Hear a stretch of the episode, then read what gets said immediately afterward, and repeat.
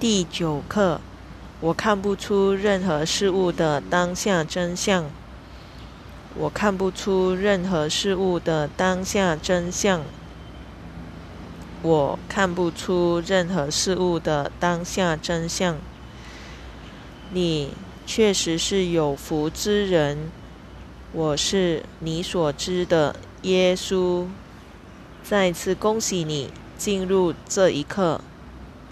第九课说：“你看不出任何事物的当下真相。”此言不虚。你深受心中的观念、想法、记忆和投射所污染，它阻碍了你看清事物的能力。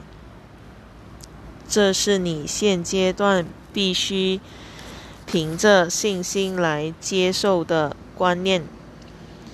处在普通的意识状态，正如你目前的状态时，你会看着某物说：“我当然看得出它当下的真相。它是一只杯子，它现在是杯子，昨天是杯子，明天也会是杯子。”这是你仰赖。逻辑线性思考的心灵在争辩，他反对这时段的练习。这时段的练习是为了转化及改变你意识中最深层的部分，而不是表层部分。你用一种肤浅的方式在生活，你的言语、反应和意见。都是根据你从他人那里听到的故事和教导。同时，如果你不认同他们的说法，就会遭到惩罚。有时你会回想起学校的教育体系。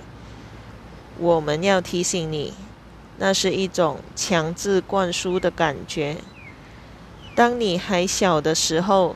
你必须在疲倦不已或宁可去玩耍的时候，乖乖坐在桌子面前听课。这类灌输方式是一种精神折磨，而且以处罚为要挟来执行。你不会以这种方式回想在学校受教育的时光。但这是你所经历的心灵锻炼之一。这种锻炼扭曲了你的心灵，并灌输了特定的思维模式，使你不再有选择的余地。我们正在松开你的枷锁，刮去枷锁上面的铁锈，使你获得自由。若要达到此目标，我们必须开始把你的心灵推向你所不熟悉的方向。为此，你的普通意识可能会感到困惑或有抗拒感，因为我们请你踏上的是一条你被禁止走上的道路。我们要你质疑事物，并用不同的眼光看待它们。这不是。你在社会中被教育的观念，因此这些练习看似相当可笑。你过去接受的心灵锻炼课程采用线性思考，那是聚聚焦于时间观念的思想模式，而且属于物质主义的。那些观念被输入你的心中是有其意图的。使你远离自己的奇迹心智，miracle minus。奇迹心智正是我们引导你前往的方向。因此，听听那个反对的声音，只需意识到它，然后说：“哦，我过去被训练的心灵在反对这一刻的观念。”我不必了解这一刻，也不必同意他的观念，只需要练习他，我对于在自己的意识中用功夫这件事充满好奇，所以我愿意跟着耶稣继续练习这些课程。